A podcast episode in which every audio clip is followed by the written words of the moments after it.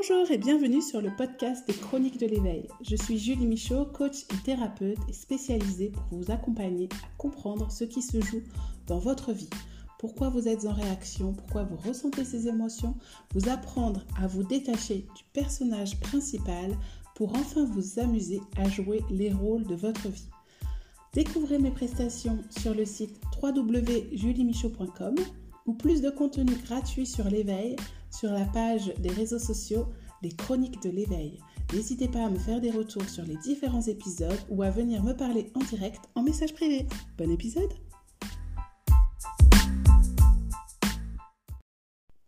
Bonjour et merci encore pour le merveilleux accueil que vous avez fait au précédent épisode et au post que j'avais fait sur euh, eh bien ce lien à la liberté qu'avait expérimenté mon grand-père. Je vous invite à aller l'écouter si vous voulez en savoir plus. Aujourd'hui, je vais aller un petit peu plus loin dans ce lien à l'expérience qu'on a vécue pour que vous compreniez que à un moment donné, si vous avez cherché mentalement des solutions à votre problématique et que vous n'avez rien trouvé, que vous avez essayé différentes méthodes avec des thérapeutes, que finalement vous avez l'impression que ce malaise, ce mal-être, ce blocage revient, eh bien c'est que c'est peut-être plus profond que ça. Et souvent c'est lié justement à cet instinct de survie, cette intelligence instinctuelle, c'est-à-dire que votre corps a vécu une expérience à un moment donné dans votre vie qui qu'il a enregistré, il a cristallisé ça dans dans vos cellules, dans vos fascias, dans vos muscles, comme quoi c'était dangereux. Et donc du coup, dès que vous revivez une situation qui fait écho à cela, il envoie à votre cerveau cette information que si vous faites quelque chose de semblable, vous risquez de mourir. Aujourd'hui, on sait bien que c'est pas forcément la mort le risque, mais ça va être de ressentir quelque chose à l'intérieur de nous. Et donc, plus vous allez expérimenter ça, donc ça, c'est ce que je fais faire en accompagnement. Je vous explique les différents états de survie qui font que en fonction des situations, on va avoir tendance à fuir, à combattre ou à se figer. Je ne vais pas trop rentrer dans le détail de, de ces instants de survie et de ces réactions. Je voulais juste vous faire comprendre que à quoi ça sert en fait. C'est-à-dire que vous savez que moi je me forme tout le temps, j'expérimente et j'ai vraiment ressenti ça. C'est-à-dire que je pense que grâce à ça, j'ai pu mettre le doigt sur euh, un de mes blocages. C'est-à-dire que le but, c'est pas d'aller chercher tout ce que vous avez vécu et analyser tout ce que vous avez vécu dans votre vie pour voir quel traumatisme vous portez, quelles sont les incidences. Vous avez autre chose à faire. Vous avez besoin de vivre. Donc c'est, on part d'une émotion, d'un blocage, un ressenti en ce moment que vous avez ou que vous portez peut-être depuis trop longtemps, qui vous empêche d'être vous-même, qui vous empêche d'être sur votre chemin, de faire ce que vous voulez, que ça soit d'un point de vue relationnel, personnel, professionnel souvent s'il y a un mal-être, s'il y a un blocage, c'est parce que vous avez vécu quelque chose qui a créé, euh, comment dire, un souvenir, une mémoire dans votre corps et un souvenir dans votre tête qui vous disent il ne faut pas y aller. C'est pour ça qu'on parle souvent la peur de l'inconnu, la peur du succès, la peur de la réussite, mais on ne va pas forcément au-delà.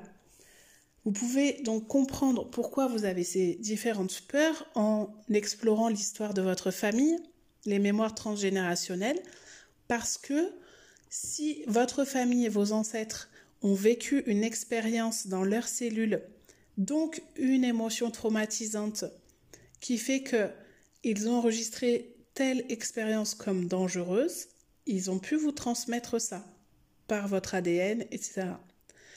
Donc ça, si vous voulez euh, vérifier ce que je dis, vous allez chercher en épigénétique. Ça a été euh, vraiment prouvé, démontré euh, moult fois, notamment par rapport aux, descendants des personnes qui ont été en camp de concentration, qui ont vécu des guerres, etc. Des viols, de l'inceste. On voit, il y, a, y a de plus en plus d'études sur ce sujet où on voit que sur plusieurs générations, il y a des situations qui se répètent, où il y a des maladies qui se développent, il y a des blocages émotionnels, il y a des difficultés à trouver sa place, à, à être dans son individualité, etc. Donc il y a les expériences. En fait, c'est pour vous dire que à chaque fois, c'est une histoire de ressenti, d'expérience et pas d'histoire. Parce qu'en fait, si je vous raconte mon histoire, je vais donner une, une teinte à cette histoire. Je vais vous la raconter à travers mes ressentis, ma paire de lunettes. Si ma sœur vous raconte mon histoire, elle va le faire à travers ses propres filtres. Si un inconnu raconte mon histoire, il va le faire à, à travers ses propres filtres. Et vous allez vous rendre compte finalement que de la même façon, si je raconte mon histoire quand je suis ado, à, si, j'ai 17 ans quand je vous raconte mon histoire, je vais pas avoir la même émotion que quand je vous la raconte à 40. Parce que il y a des choses que avec lesquelles euh, j'ai euh, comment dire, j'ai pris de la hauteur, de la distance, euh, ça ne me touche plus, je suis plus dans l'émotion, je, ne vois, je vois plus les choses de la même façon. Donc on voit bien que l'histoire de ce qu'on a vécu, finalement, elle va dépendre de l'état dans lequel on va être quand on va la raconter. Si j'ai vécu une journée où je me suis vraiment amusée, je vais je vais focaliser sur tout ce qui s'est bien passé et ce qui s'est mal passé. Je vais le prendre avec le sourire. Je vais, ça fera des anecdotes pour plus tard. Par contre, si je suis dans un état d'esprit plutôt sombre, où je suis pas bien, dans un mal-être, eh bien, les moments agréables, je vais un petit peu les oublier parce que je vais focaliser sur tout ce qui s'est mal passé. Donc, c'est pour vous dire que l'important, c'est pas l'histoire de ce qui s'est passé, c'est pas l'histoire que vous racontez puisque elle va changer selon l'état dans lequel vous êtes. Si vous êtes plutôt en mode timide, si vous êtes plutôt euh, en mode euh, action, etc., si vous avez envie d'être vu, d'être reconnu, donc vous allez bien beaucoup vous mettre en avant, ou vous allez, euh, si vous avez besoin d'être aimé, vous, vous avez la peur du rejet, vous allez peut-être jouer la victime pour recevoir de l'amour, etc. Bref, ce que je veux que vous compreniez, c'est qu'au-delà de l'histoire, oui, les faits sont importants, mais les faits sont neutres. Leur importance va avoir un lien avec vous, vont avoir un impact avec vous selon ce que vous avez ressenti au moment de les vivre. On est d'accord que si on passe la même journée ensemble ou qu'on vit une expérience ensemble, nos ressentis vont être différents. Tout ça pour vous dire que j'ai compris que l'un de mes blocages était lié à la peur de décevoir quand je réfléchissais avec mon mental, je me disais, mais non, aujourd'hui, euh, je, fais ma vie, j'ai pris mon indépendance, j'ai une relation de couple qui, sur le papier, pouvait faire peur à plein de gens, mais je ne me suis pas posé de questions, j'y suis allée, je suis très épanouie dans mon couple, on a créé une famille extraordinaire, on a des difficultés comme tous les couples et comme toutes les familles, tout n'est pas toujours rose, mais j'ai créé le métier que je voulais. Globalement, en termes de euh, oser faire ce que j'ai envie, j'en suis capable. L'adulte que je suis en est capable. Sauf qu'à l'intérieur de moi, il y a toujours cet enfant qui a vécu des expériences à un moment donné, comme tous les enfants, avec le rapport à l'autorité, l'éducation, donc vis-à-vis des parents, des professeurs, toutes les personnes qui ont pu m'accompagner. Et donc, quelle expérience j'ai pu vivre quand ce que je faisais ne correspondait pas aux attentes de ces adultes? Et finalement, ce qui, ce qui me revient, et ça c'est même sans analyser, ça m'est venu d'un coup, c'est que ce qui me revient, c'est pas tellement au début, il y a quelques semaines encore, ce qui me revenait, c'était les réflexions qu'on pouvait me faire. Du genre, euh, c'est que c'était pas assez, que même si euh, j'avais eu euh, une note qui était la meilleure de la classe et a été en dessous de la moyenne, et que la moyenne de la classe était pourrie, c'était quand même nul, ce que j'avais fait. C'était pas suffisant. Et donc, je me raccrochais un peu à ça, cette notion d'avoir une éducation où il fallait, euh, fallait être euh, mieux, toujours faire euh, mieux. Sauf que finalement, le blocage que j'ai, je me rends compte que c'est plutôt la sensation que j'avais quand je me rendais compte que j'avais fait quelque chose qui n'avait pas plu, qui avait déçu. Cette sensation, je, je ne sais pas si ça vous est déjà arrivé, où vous êtes totalement tétanisé et vous vous dites qu'une chose, c'est que vous avez envie de disparaître sous terre et si vous pouviez monter dans une machine à, remonter le temps pour ne jamais avoir fait ou dit ce que vous avez fait ou dit qui a mis l'autre dans cet état, vous le feriez. Et finalement, si je me reconnecte à la situation, je ne me rappelle pas toujours qui est en face, qui va avoir cette réaction, qui me crie dessus. Je me souviens surtout de la petite fille complètement tétanisée qui se dit oh là là là là mais je ne suis pas assez, mais je suis nulle, mais je ne mérite pas d'exister, mais euh, ce que je viens de faire est dramatique. Parce que quand on est un enfant, tout est égocentrique et on n'a pas la conscience, l'intelligence de raisonnement de se dire, mais peut-être que là, mon père ou ma mère, ma grand-mère, j'en sais rien, est en train de s'énerver parce que il a une journée pourrie, il n'a pas la patience, et là, je viens de casser un verre, et c'est le drame absolu, et c'est moi qui prends. Mais en réalité, le, le problème n'est pas tellement le verre que je viens de casser, c'est juste qu'il n'était pas, ou elle n'était pas dans un état où elle allait dire euh, T'inquiète pas, c'est pas grave, par contre, je veux pas que tu te blesses. Elle était dans un état de stress où elle avait appris de mauvaises nouvelles. Elle n'a pas fait attention parce que c'est une personne qui est humaine et elle a été, euh, elle s'est emportée. Ou alors, euh, des fois, ça a pu arriver parce que j'ai fait des choix pour moi qui ne correspondaient pas à ce que eux projetaient sur moi. Et donc, maintenant, avec le recul que j'ai, l'adulte que j'ai va se dire, bah, peut-être que finalement, euh, ils se sont sentis impuissants par rapport aux choix que je faisais. Ils se sont, ils ont ressenti de l'isolement parce qu'ils ont eu peur que je coupe le lien avec eux. Ils se sont demandé, euh, euh, ils sont sentis incapables parce qu'ils se sont dit qu'ils avaient pu mal faire des choses qui font que ça m'a conduit à suivre ce chemin et pas celui qu'ils voulaient. Et pour eux, eh bien, il n'y avait pas la, même intelligence émotionnelle à l'époque. Et donc, ils voyaient, eux, en tant que parents, toute la pression qu'ils pouvaient se mettre pour que leur enfant suive le bon chemin, soit une, soit une bonne personne et ça ne correspondait pas à ce qu'ils à ce qu'ils avaient projeté sur moi. Et donc au final, en fait, cette colère a été peut-être envers eux-mêmes, comme je peux le voir souvent quand je reçois des parents ici. Bref. Sauf que moi, j'ai cristallisé cette sensation que quand je déçois quelqu'un, eh bien, ça me met dans un état vraiment euh, terrifiant où j'ai envie de disparaître. Donc, ça veut dire que mon corps a enregistré l'idée que si je développe un projet, finalement, j'ai besoin de, la validation des autres, voire des personnes sur qui, euh, qui sont importantes pour moi, pour ne pas les décevoir. Et finalement, si je n'ose pas aller au bout de mes projets, c'est peut-être parce que j'ai peur de les, de les décevoir.